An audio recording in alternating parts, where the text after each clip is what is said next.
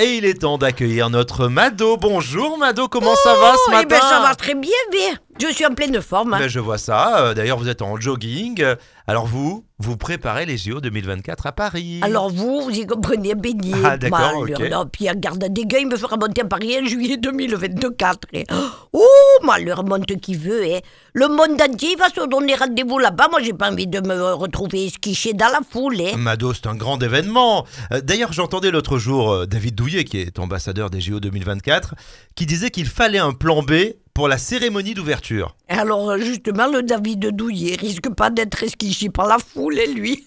C'est plutôt lui qui risque d'esquicher les autres. Oui, oui. Alors, par contre, la cérémonie d'ouverture Mm. en péniche et sur la scène, Ouais. Il vaudra mieux la regarder à la télé, hein. pas s'aller sur les bords de la Seine ce jour-là, malheur. Euh, Bonjour les skichades. hein. Bon, en tout cas, c'est une idée euh, originale. Les sportifs sur les péniches. Ce sera une première, Mado, hein Et vous savez pourquoi il parle du, du plan B, le, le douillet? Non.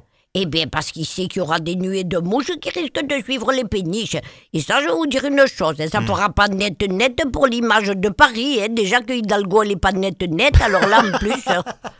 Mais alors, pourquoi il y aurait des, des nuées de mouches, Mado? Mais, oh François Oui. Un peu de logique, faites Bah, travailler un peu la babane. Je me renseigne, je eh vous ben, pose la je question, hein. Et je vous repose la question. Et pourquoi vous croyez qu'on les appelle les bateaux mouches? Allez, ciao, viva